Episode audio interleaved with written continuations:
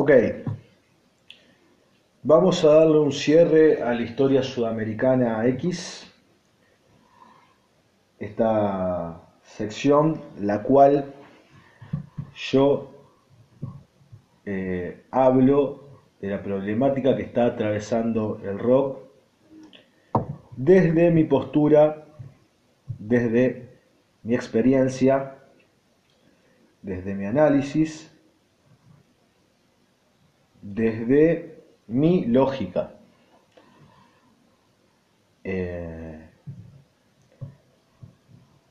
primero y principal, vale aclarar que yo no soy periodista, yo me lancé a hacer todos estos podcasts donde hablo de bandas, donde hablo de del género eh, por una cuestión pasional, por una cuestión de que tenía ganas de hacerlo, por una cuestión de que quizás creo que puede aportar algo, por más de que, como he aclarado tantas veces, no es algo que me esfuerce en profesionalizarlo.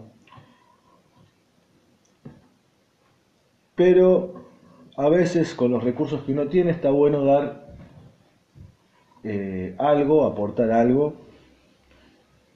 Eh, y quién sabe, quizás el día de mañana se me dé por hacerlo, quizás no, no, me tiene sin cuidado, porque disfruto mucho haciéndolo. Eh, sinceramente, durante la pandemia, durante esta pandemia que todavía no ha terminado, ha sido una gran terapia, como yo le digo seguido.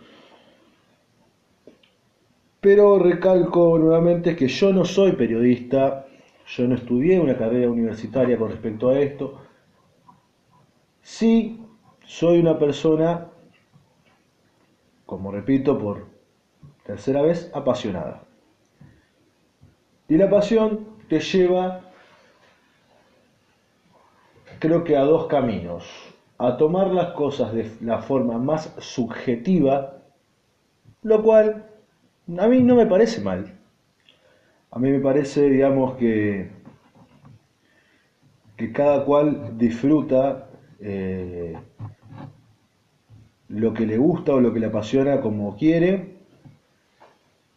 Y obviamente eso trae algunas consecuencias. Y por el otro lado, están las personas que a través de una pasión buscan hacer que, por así decirlo, esto sea un producto. Eh, para, quién sabe, el día de mañana morirse, digamos, haciendo lo que le gusta. A mí siempre me interesó un poquito más esta parte que estoy diciendo ahora. Por ende, sé que no me puedo quedar solamente en hablarles de que a mí me gustan cosas porque sí, sino que quiero mostrarles el por qué me gustan y por qué esas cosas tienen el impacto que tienen en mi vida.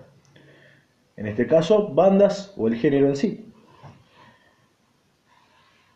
A su vez, sacamos una flechita de eso, también están las cosas las cuales a mí, y no quiero pasar por víctima, pero me quieren, porque eh, yo creo, y lo he aclarado millones de veces, sobre todo por este medio, el que el rock no puede ser que algo que quede como música solamente, no puede ser algo que quede como eh, el disfrute solamente.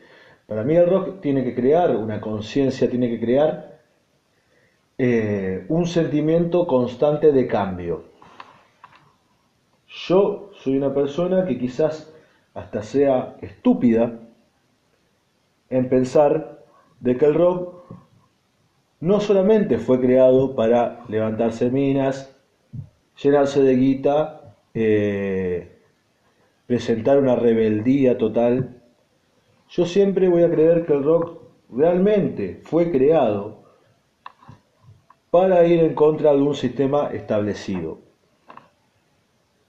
Cuando digo ir en contra de un sistema establecido, No digo que uno tiene que ser un marxista eh, sacado con la bandera del Che, eh, con ideas totalmente, eh, ¿cómo se llama?, procesadas y creadas en la Unión Soviética. A ver, digo todo esto sin querer ofender al movimiento de izquierda, en el cual yo coincido varias cosas, desde mi opinión política.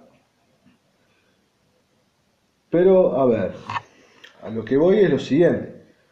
Sabe muy bien que vivimos en un sistema capitalista y que, hasta donde sabemos, el mundo eh, siempre ha tenido por sistema dominante al capitalismo. Y el rock fue creado dentro del país que más ha predicado ese sistema. ¿Se entiende? Por eso digo que yo no quiero eh, dejar como que el rock tiene que ser totalmente reaccionario o extremista o, o estar todo el tiempo, digamos, bardeando eh, a los políticos, eh, bardeando lo que es el sistema. No, no quiero dejar claro que mi pensamiento es ese, no, porque no lo es. Yo lo que sí creo es que un sistema abarca muchísimas cosas y que el rock lo que hace es, encargarse de criticar todos esos puntos. ¿Qué son esas cosas? El malestar en la calle, la corrupción, eh, la idea de gritarle a la gente, estás deprimido, levántate, la vida es más que eso. ¿Qué puede ser también otra crítica? Eh, por ejemplo, ah, voy feliz, pero otros viven como el orto. Y a vos eso te está pareciendo bien porque a vos te está importando lo que, lo que pasa a gente la cual está eh, proporcionando tu bienestar. Eso puede ser una crítica, puede ser también una crítica, qué sé yo. Eh, ¿Por qué tengo que estar feliz si el mundo es, malo? O sea, eso es lo bueno que, que, tiene el rock, que puede abarcar los dos puntos, digamos, sin caer en una contradicción. Como dije antes, estás deprimido, levántate, escúchame, eh, está todo bien porque vos seas feliz, pero yo no puedo serlo. O sea, no puedo serlo porque me, pasa esto y lo estoy expresando. También se puede decir que hasta hablar del amor de una forma sana también es parte del rock. Criticar relaciones tóxicas también entra parte del rock. Pero obviamente es todo de cómo uno lo traduzca a sí mismo. Y, pero a lo que yo creo que todo coincide dentro de una idea, todas estas cosas que he nombrado, yo lo que creo es que siempre se está haciendo una crítica quizás no negativa, pero sí diciendo falta acá. El rock es un arma de los insatisfechos por, digamos, eh, lo general. Porque vuelvo a lo mismo, quizás eh, un mundo feliz no tendría lo que nosotros conoceríamos como rock porque no tendría sentido. Pese a todo eso, el rock sigue buscando ese mundo feliz. Cuestión. Quería dejar establecida esa base. Porque lo que voy a tocar ahora, en este último capítulo de Historia Sudamericana, salvo es que hay algo, por ejemplo, lo cual yo he ido, no por así decirlo, puntualizando en este fenómeno, pero sí siempre he dado como algunos eh, algunos, te he tirado como algunas migajas para ese lado. No, obviamente, derivando la absoluta culpa, pero sí viendo que en los puntos que he tocado antes, como por ejemplo el comercio, la prensa, lo que hacen algunas bandas, etc. Todo esto tiene repercusión en este último fenómeno que es el público, el consumidor. Y hoy quiero hablar de eso y voy a hablar como argentino, por sobre todas las cosas. ¿Por qué? Porque estoy viviendo, y va, y nací, y me crié acá, en un país en el cual yo amo, yo amo no sé si sé con locura, pero yo amo mi país. Eh, estos últimos años he estado desarrollando un sentimiento bastante patriota, más en esta situación que, mi país está en una crisis, que mucha gente lo está eh, menospreciando, que no se están haciendo las cosas como se deben, etcétera. A lo que voy, voy a hablar con argentino porque si tengo que hablar de del público, a ver, mundialmente se sabe y se dice en muchos eh, lugares, se han hecho eh, hasta análisis, etcétera, de lo que es el público argentino de rock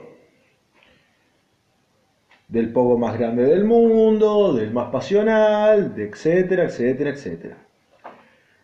Eh, muchas bandas de afuera se mueren por venir a Argentina a tocar para sentir esa, esa energía.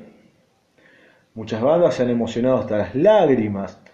Creerlo o no, Está, creo que, qué sé yo, cada uno. Yo hay cosas que sí las creo y hay cosas que ya me parecen media alevosas, medias innecesarias. Pero bueno, yo también entiendo que es parte de, del marketing de esas bandas. Uno no sabe la sinceridad de uno hasta que lo conoce, y esa es la verdad. Así que no puedo, digamos, profundizar en ese tema en particular.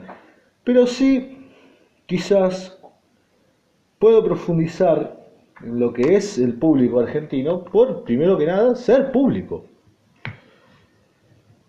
Muchas veces se habla de lo grande que es el público argentino, de lo pasional, lo enérgico, etcétera, etcétera, como he nombrado antes. Y yo concuerdo mucho en eso.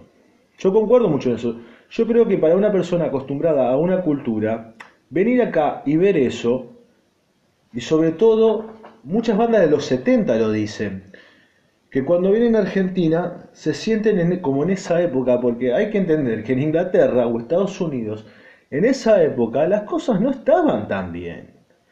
O sea, quizás en Estados Unidos, no sé, capaz que un poquito mejor, pero Inglaterra estaba sumergida en una monarquía, digamos que era muy represiva. O sea, Quizás no tanto como acá, pero había cosas que, que rompían las pelotas. Y Estados Unidos ah, tenía estados los cuales eran muy pobres, era, digamos, a lo que voy, era que, digamos, muchas bandas hacen eh, eh, de esos años generalmente cuando vienen, hacen hincapié en, la idea de que en Argentina se vive la cosa como se vivía en esos años donde el rock era un furor. Donde, y estoy hablando de la etapa más alta, cuando salieron todas las bandas, cuando hablamos de los movimientos, cuando hablamos de los años 70. Eh, eso creo que ha llevado a enamorar y humanizar a varios artistas que estaban en un escalón no alto, altísimo. La cuestión es que, bueno, se habla muchísimo de eso, pero yo no quiero eh, sonar como un mala leche ni como que mi crítica es totalmente negativa hacia el público argentino. Porque como dije antes, yo creo que el público argentino puede estar entre los mejores del mundo, obviamente. Sé que las bandas no lo viven como lo viven en otro lado, por una cuestión cultural. Em, todo eso lo sé, pero no se puede negar el hecho de que eso también ha llevado a una parte muy negativa dentro del rock. Y a ver, ¿y por qué digo esto? Porque no se puede negar que así como hablamos de pogo, el pogo es un acto, a ver, y no, por favor, no quiero extremismo. Pero vamos a la verdad, por más de disfrute de lo que sea, sigue siendo un acto violento. Eh, obviamente es, quizás violento con sentido, pero no, quiero que, se tome como la, a violento como wow, eh, es una locura. No, es, digamos, ¿quién le ha pasado mal en un poco? Nadie.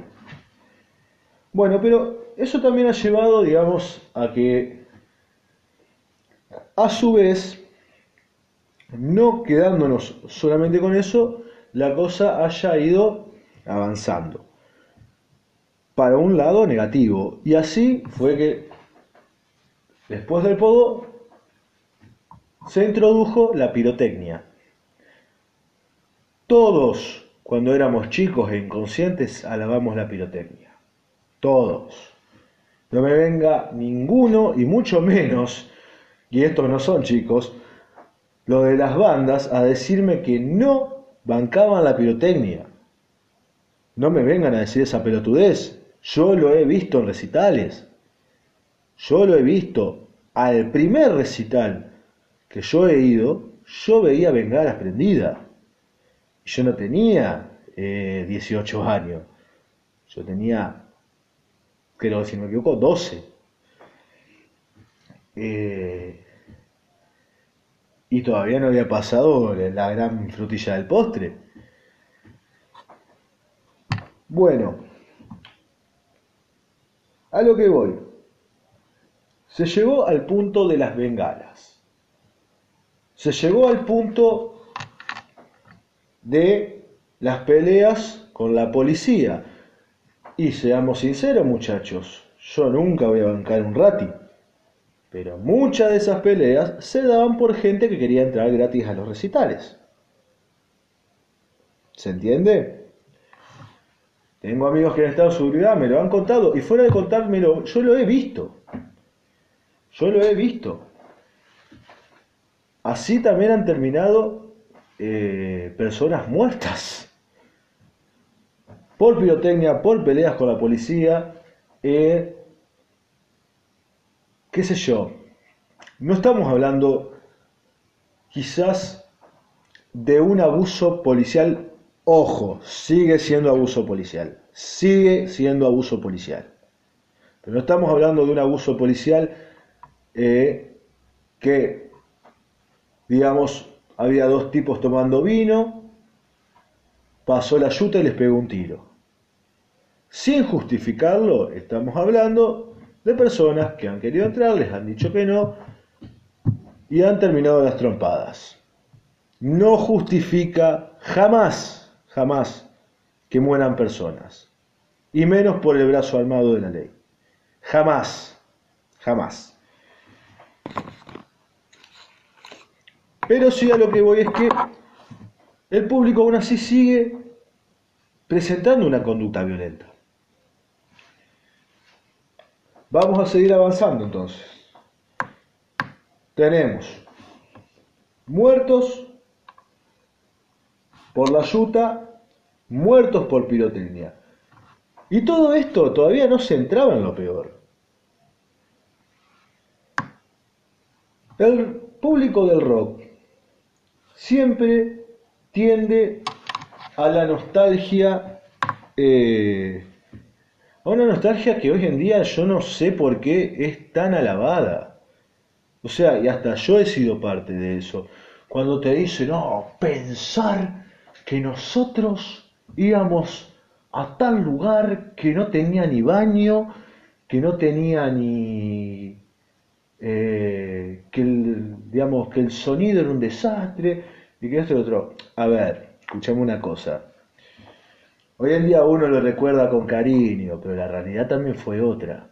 Digamos que hay personas que, por ejemplo, por no tener una buena eh, construcción en iluminación, han terminado electrocutadas. Ha pasado, muchachos, no es que yo estoy delirando. Hasta no hace mucho, no recuerdo bien el año, pero creo que habrá sido hace 3 o 4 años, quizás un poquito más, un músico murió tocando en el escenario y creo que no fue el único, por no tener una descarga a tierra. Estaba tocando y creo que lo electrocutó, no acuerdo si la guitarra o el bajo. Habría que, tendría que buscar bien la formación y decírsela, pero está en internet, búsquenla, busquen músico electrocutado, no saben las cosas que le van a saltar.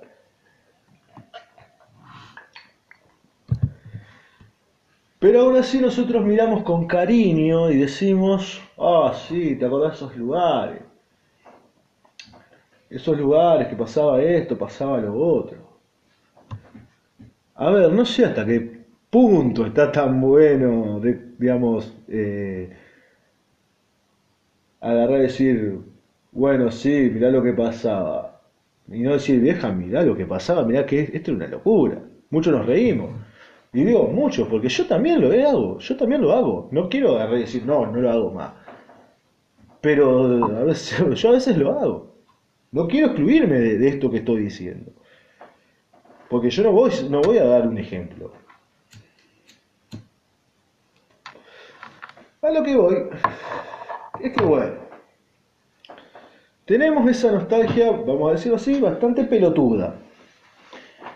El tiempo sigue pasando. ¿Y en qué deriva todo esto? En la mayor tragedia que tuvo el rock en el país. Deriva en Cromañón. Y fíjense los puntos que les acabo de dar. Bengalas, o sea, pirotecnia, porque lo que en realidad mató, digamos, a la, gente en Cromañón no fue una bengala, fue una candela. Fue un fuego artificial. Eh, pero vamos a llamarlo bengalas, bueno, fue bengalas, listo. Un lugar que no estaba en condiciones. O sea que estamos hablando de esos lugares que uno tanto eh, recuerda con cariño. Y otra cosa más, exceso de público el lugar estaba estallado, tenía básicamente 2.000 personas más adentro.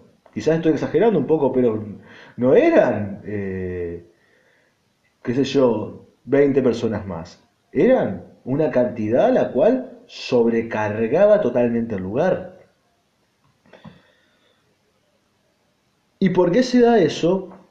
Por dos cosas. Una por ambición, está claro, por un mal manejo, pero también se da por gente que no entiende el no. Y eso podemos decir que es pasión, porque uno sabe lo que le duele no poder ir a ver a su banda, pero no deja de ser una inconsciencia, no deja de ser algo lo cual derivó en una tragedia, y, a la vez, a su vez, de esa tragedia, derivó en un cambio total de comercio en el rock. por favor dejemos de pensar de que el rock post-cromañón es el mismo de siempre. Es muy fácil, muchachos, es muy fácil. Seres y seras. Es muy fácil darse cuenta. Agarren un disco desde antes de esa fecha. Y no hablo de bandas como La Renga, que siempre mantuvo un, digamos, una línea. Eh, o Callejeros, que también fue parte, que fue eh, actor principal de la tragedia, y no digo por culpa, sino digo por estar ahí, eh, a decirlo así, que fue principal en la película. Después, con respecto a esas opiniones, bueno, algún día hablaré de eso. La cuestión es que, bueno, no hablo de esa, digamos, de esa clase de bandas. Hablo de bandas que estaban emergiendo en ese momento, estaban saliendo al ruedo de forma grosa. Fíjense, agarren un disco. Fíjense de qué hablaban esas bandas antes de Cromañón y de qué hablaron después de Cromañón. A ver, excepciones hay en todos lados. Y a lo que voy es lo siguiente, seguramente agarran un disco, agarran el primer disco, vamos, digámosle primer disco, puede ser segundo tercero, no importa, lo que sea antes de esa fecha, antes de diciembre de 2004 si no me equivoco. Agarren eso. No, o sí, 2004 o 2005. Estoy medio perdido. Bueno, la cuestión es que, bueno, agarren un disco antes. Miren y escúchenlo entero. Vean de qué hablaban las canciones. Vean de qué hablan después de esa fecha.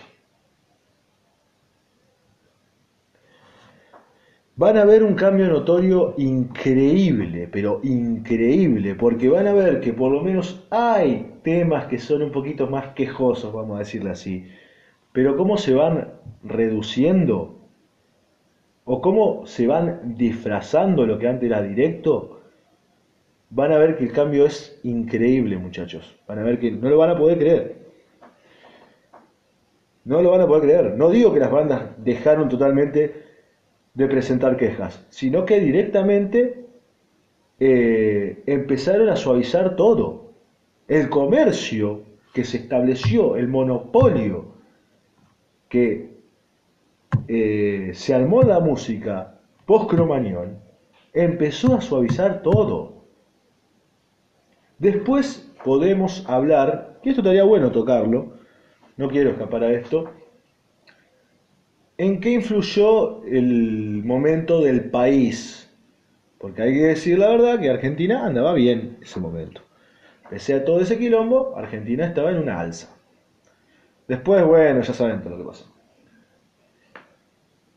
Hay que ver, digamos, también, eso no es un dato menor, pero Cromañón influyó mucho y muy directamente en las bandas. Muchísimo. Muchísimo, muchachos. Y no saben hasta qué punto no saben. Y hasta hoy en día yo me sigo dando cuenta de esas cosas. O sea, hasta hoy en día sigo volviendo un poco a esa época y viendo cómo fue el antes y el después en el país con respecto a las bandas. Como digo, hay factores externos, los hay. Pero para mí el punto principal de quiebre es ese. Porque también lo que pasaba era otra cosa. Y esto quizás se vivió más en Buenos Aires, acá en Santa Fe fue quizás un poquito más light. Pero también pasó de que los padres, al mayor consumidor de rock, que eran los adolescentes, que eran generalmente menores de edad, le empezaron a prohibir ir a recitales. ¿Y qué pasa con eso? Que cuando algo no te consume, lo que a vos te queda para bancarte el mercado es no mostrar que sos un veleta. Argentina es un país que se guía mucho por la fachada. O sea, un sumo, vamos a decirlo así, un sumo después de Cromañón, ustedes no se imaginan las boludeces que habría cantado, digamos, no se imagina. Unos redondos después de Cromañón, y si bien está el Indio Solar y está Sky, eh, los cuales tardaron un par de años también en hacer apariciones,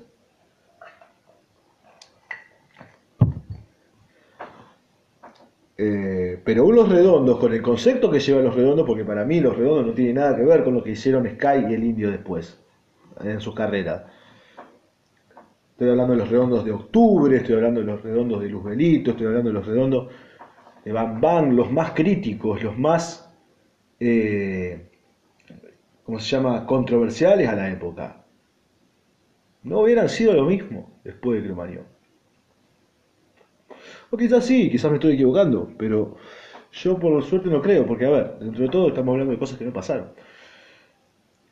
Como digo, para mantenerte en ese camino, uno tiene que suavizar la cosa porque tiene que vender, y es la verdad. Y no está mal, no está mal.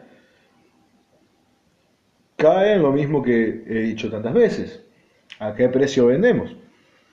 ¿Qué perdemos cuando estamos vendiendo esto? ¿Y qué ganamos? obviamente. La cuestión es que, bueno, eso creo que ya lo he hablado en el capítulo anterior. Pero vuelvo, quiero volver al público. Si bien uno como músico siempre trata de apartar al público de una problemática, para mí el público toma a esta problemática como, bueno, listo, ya está, se la vi. Em, y la realidad es que no, que el público tiene una responsabilidad muy grande. Y mientras nosotros nos seguimos alimentando con el tema del mejor público del mundo, de toda esa boludez, que como dije antes puede ser una boludez, como puede ser algo muy bueno y representativo, porque por algo tanto nos nos aclaman, aún así hay cosas que siguen haciendo sufrir a los artistas. Y lo vivió, por ejemplo, el indio hasta hace poco, con el tema de la barría.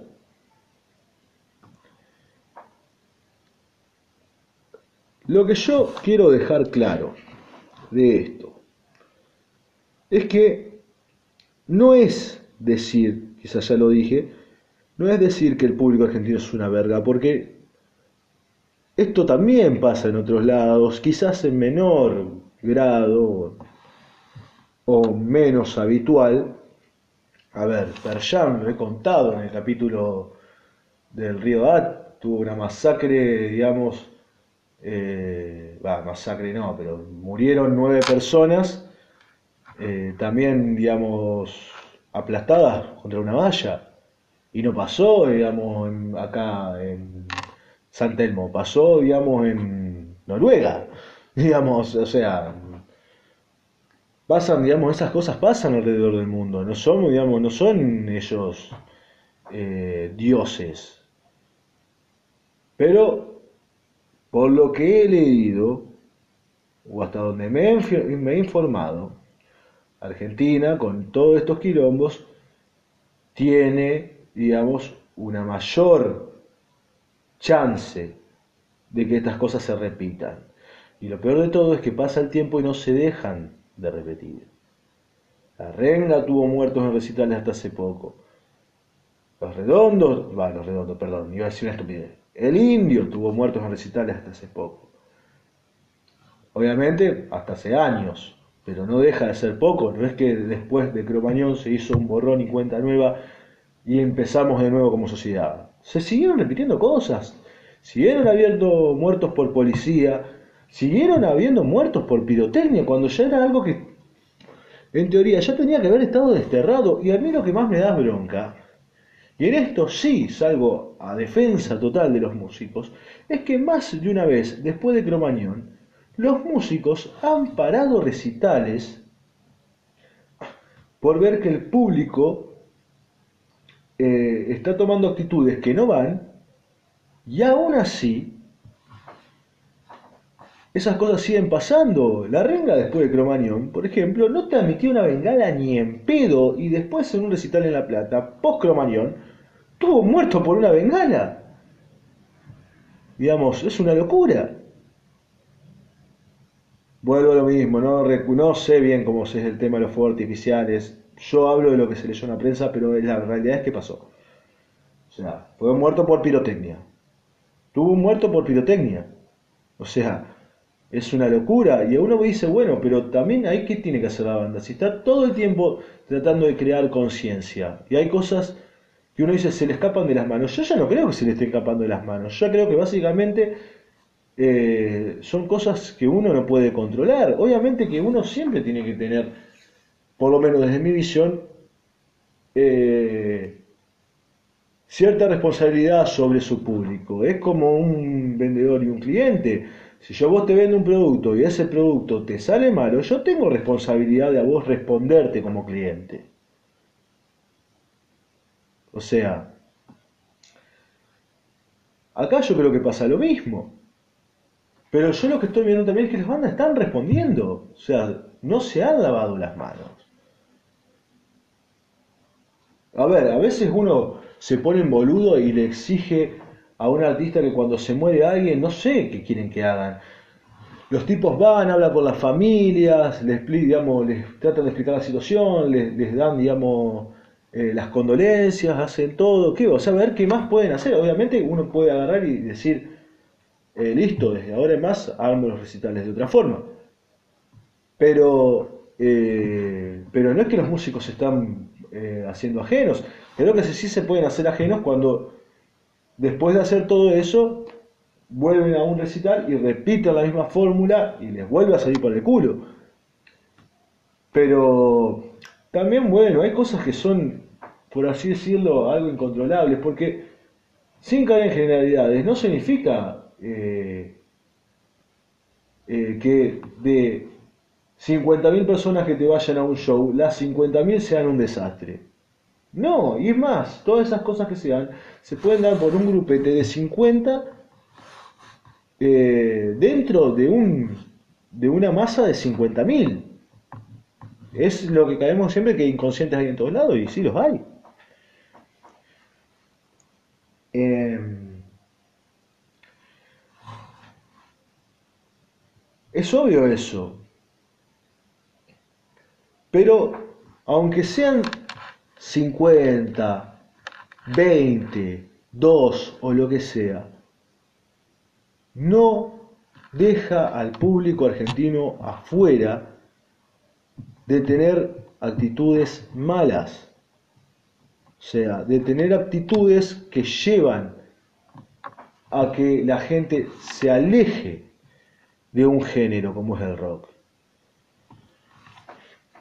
En menor medida, porque esto yo creo que para mí es lo más eh, punzante, lo más eh, jodido. En menor medida pasa con el fundamentalismo.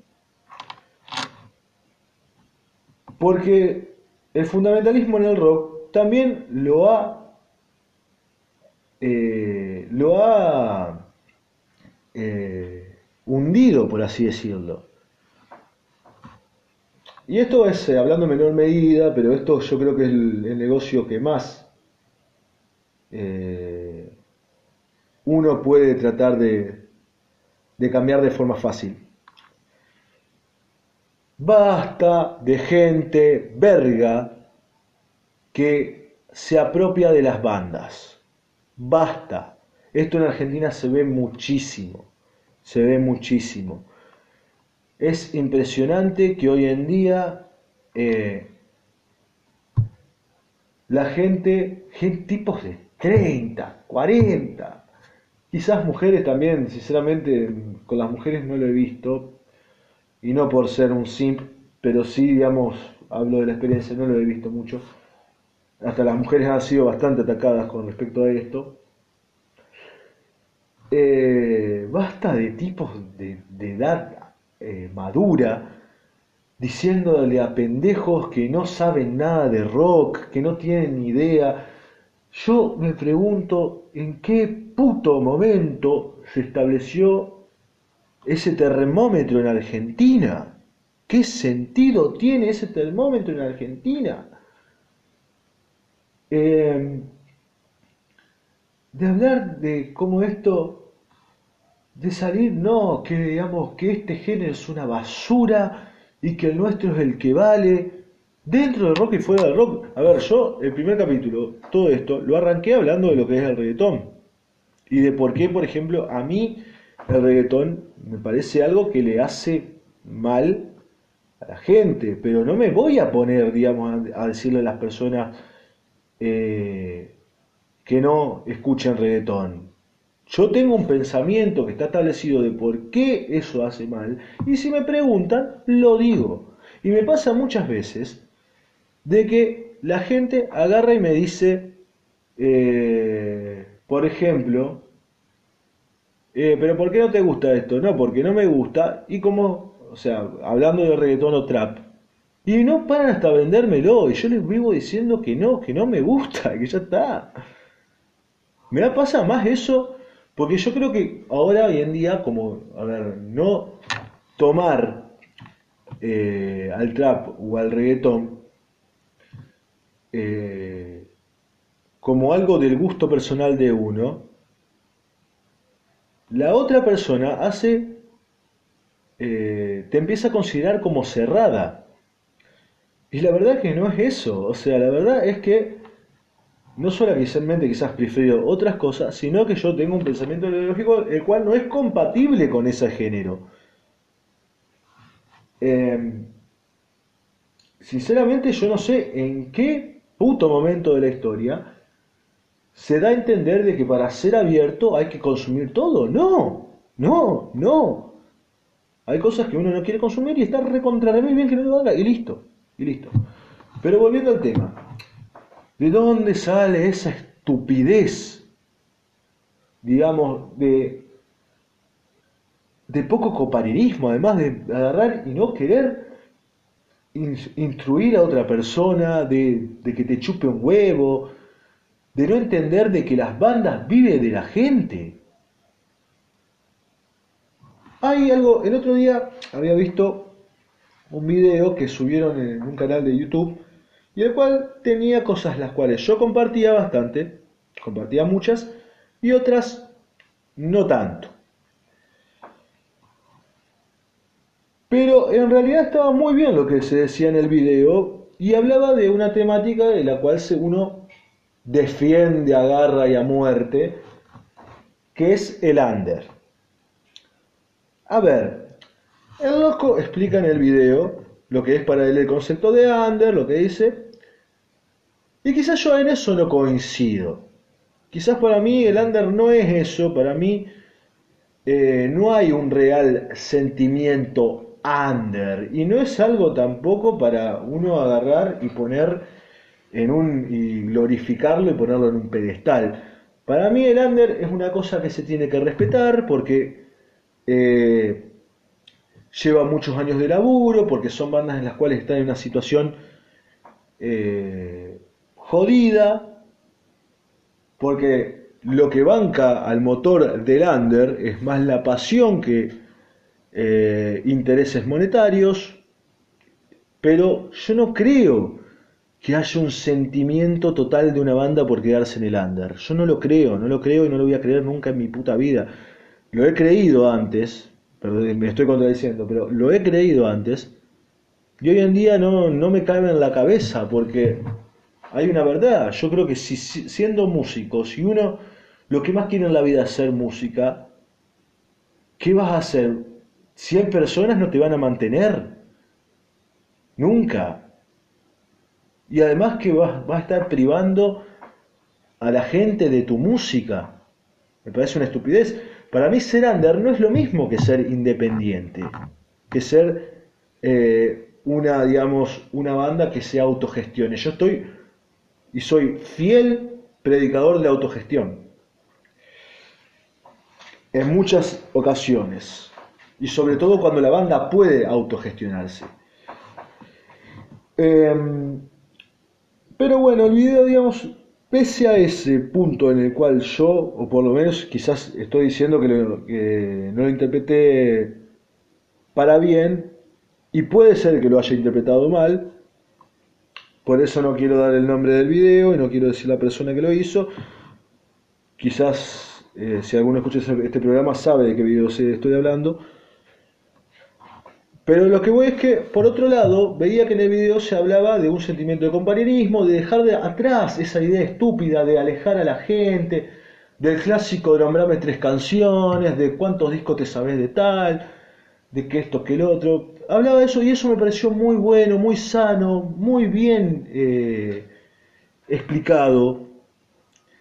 Eh, y sinceramente, digamos, me pareció muy loco porque la, persona que dirige el video es una persona que está en un palo el cual yo critico muchísimo, que es el heavy metal. Eh, pero yo lo que critico más que nada del heavy metal es el estereotipo de heavy. O sea, porque creo que encaja en el otro lado. No vuelvo a lo mismo que digo siempre, no quiero caer en generalidades, no significa que todos los heavy sean una verga, conozco tipos eh, amantes del heavy metal los cuales tienen un saber musical que te da envidia, los cuales eh, hablan de su género con una pasión increíble, como este loco que estoy viendo en el video, y eso para mí yo lo destaco y quizás, no sé, me equivoque, pero por lo que lo veo hablar al chabón, lo veo con la iniciativa de crear algo bueno y algo sano. Eh, para mí, digamos, que se hable de eso, y no pasa solamente en el heavy metal, pasa en todos los géneros, en el rollingaje lo hemos vivido siempre, ¿eh? Siempre. Eh, también. Yo creo que ese fundamentalismo es algo que se da en todos los géneros, quizás en algunos está más presente que otro, o tarda más en madurar. Eh, pero quizás en el caso, bueno, del rock and roll, como el rock and roll también está más arraigado en sonido, sonido, a la canción popular, eh, como eh, hay muchas estructuras de canciones que se han usado, digamos, y se han reversionado y todo eso, quizás logra ser un poquito más amplio en ese, pero quizás me estoy equivocando con lo que digo. No quiero que nada de lo que diga acá sea 100% cierto es mi análisis. A diferencia del heavy metal, que es algo más, a ver, y del metal entre sus géneros, que es algo más, un sonido más opuesto. La cuestión es que, bueno, ¿qué es esa estupidez todavía de seguir con eso, de que, de que los discos, de que los temas, de que no te sabes, digamos, cómo se llama el caniche toy que había comprado el bajista en el año 1984. Por el amor de Dios, por el amor de Dios. Yo creo que, bueno, de una persona de 17 años te lo puedo tolerar, pero de un tipo ya de 40 años. Es ridículo, hermano, es ridículo. Tu género se está cayendo a pedazos enfrente tuyo. Se está profesando una ignorancia del otro lado y vos, perdón, profetizando una ignorancia del otro lado, la cual está captando a todos los jóvenes, y vos como un idiota te encargás más de apartar a, las, a las generaciones que vienen que, digamos, que atraerlas. En vez de agarrar y decirle, che, ah, sí, te gusta esta banda, tomá, eh, te presto este disco, capaz que te guste esta banda. Ah, bueno, sí, también te gustó esta banda, escuchame, mirá, dentro de este género tenés tales bandas, tenés, digamos, qué sé yo, después, ah, sí, mirá, no, bueno, en ese año resulta que estaba esta formación. Dale eso, de dar eso, de dar esas, esas cosas que cuando uno es apasionado de la música las busca, porque más que después se lo olvide. Yo tengo amigos que me dicen siempre, vos te acordás, digamos, de quién estaba Coso, pensás que yo antes era así. Sí, bueno, a ver, yo no me lo olvido porque estoy haciendo el ejercicio todo el tiempo. Todo el tiempo. Yo me acuerdo a veces de qué años son los discos porque los estoy mirando cuatro veces y estoy buscando informaciones sobre esos discos. Y no hay nada más apasionante para mí que cuando viene una persona y me dice, me gusta tal disco, yo digo, me, ponerme a hablar de ese disco con esa persona, porque quizás esa persona tiene una información que yo no la tengo. Y así se da el intercambio. Qué lindo que es cuando pasa eso. No se imagina la satisfacción que me da colgarme a hablar horas de música con la gente. Y que me cuenten todas esas cosas, que me tiren data.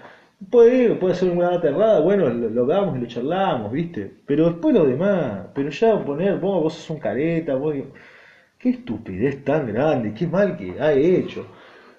Otra cosa, también, mira, y en esto lo hago enganche con lo anterior que dije. Yo como dije, eh, tengo mi visión acerca del reggaetón y del trap, y la he dado sobre todo en el primer capítulo de esto. Pero a mí me da muchísimo por los huevos, y no se imaginan cuánto, cuando una persona bardea al trap o al reggaetón de forma idiota. Me es peor que la persona que escucha trap y reggaetón. Me es muchísimo peor. Es muchísimo peor. Que una persona vaya y diga, no, eso es ritmo de mierda, que esto, que el otro, que lo único que hablan es de bajarse la tanguita. A ver, primero y principal, hermano. Eh, si vamos a tratar a alguien de, ¿cómo se llama?, de cambiarle su visión, porque en fin, de todas las cosas, yo creo que una persona no, no respeta 100% la visión del otro, siempre trata, viste, de, meter alguna semillita a la cual germine en otra cosa. Más si hay aprecio del otro lado. Eh, yo, por ejemplo, a mí lo que a mí no me gusta, lo digo, me parece una basura y listo. Te reconozco que son enormes, todo lo que quieras, me parece una basura y listo. ¿Y por qué me parece una basura? Porque a mí me parece una basura. Y listo. O sea que muere ahí. Muere ahí, no te estoy diciendo, es una basura y vos no los tenés que escuchar. Pero a lo que voy, me da tan por los huevos el bardeo imbécil. El bardeo de querer cambiarle al otro diciendo, no, porque esto que el otro, porque no hay base, no hay instrumento. Por el amor de Dios, gente desinformada, lo que lo único que hace es desinformar. Primero en principal, y esto es un consejo. Si se van a poner a hablar de música y van a querer, por lo menos, cambiar la versión de alguien, primero y principal, no bardeen. No bardeen porque no tiene sentido, la otra persona le va a tener más odio. Segundo, infórmense primero ustedes de lo que quieren hablar. ¿Por qué el rock es mejor que el reggaetón? Bueno, fácil. Porque el rock, si bien tuvo eh, una, una, un mercado el cual lo ha, lo ha dirigido hacia un machismo perverso, lo cual eh, el único fin ha sido llevarse los bolsillos, porque si bien hay muchas personas que han predicado cosas y después mostrado una cara contraria, aún así nos ha dejado grandes canciones las cuales han eh, sido banderas de movimientos los cuales han tratado de cambiar el mundo, cosa que el reggaetón desde hace 20 años nunca tuvo, nunca tuvo, nunca tuvo y uno dice, bueno, pero el reggaetón no se encarga de eso. Bueno, primero y principal, a ver, el arte, uno de los fines del arte es la expresión. La música es arte, por ende el rock es arte. La expresión ante el mundo. Yo no creo básicamente que 50 artistas de reggaetón tengan todos la misma visión del mundo. Yo sé que ahí atrás hay una compañía que tiene una sola visión y la cual la está metiendo en la cabeza de otros. ¿De qué otra pregunta te pueden hacer? ¿Qué tan sana esa visión? Bueno, lamentablemente no lo es, porque el mundo está tirando para un lado y estos tipos están tirando para el otro. O sea, nos digan lo que nos digan, el rock siempre buscó avanzar, siempre buscó avanzar. Esta música de ahora no. Busca caer en un lado muy retrógrado, muy retrógrado. Yo creo que con esos argumentos ya directamente por lo menos puedes tener una charla intelectual con alguien. Puedes llegar a mostrarle a esa persona que lo que está viendo y consumiendo, pese a su gusto, porque el gusto no es criticable, quizás a una persona las bases de reggaetón le generan algo, eh, pero pese a eso es algo que termina siendo dañino para el otro.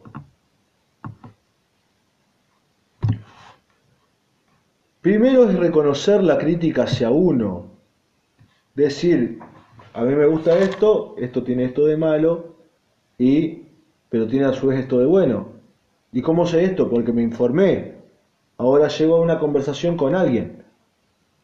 ¿Cómo planteo mi punto de vista para que esta persona entienda que no es porque sí?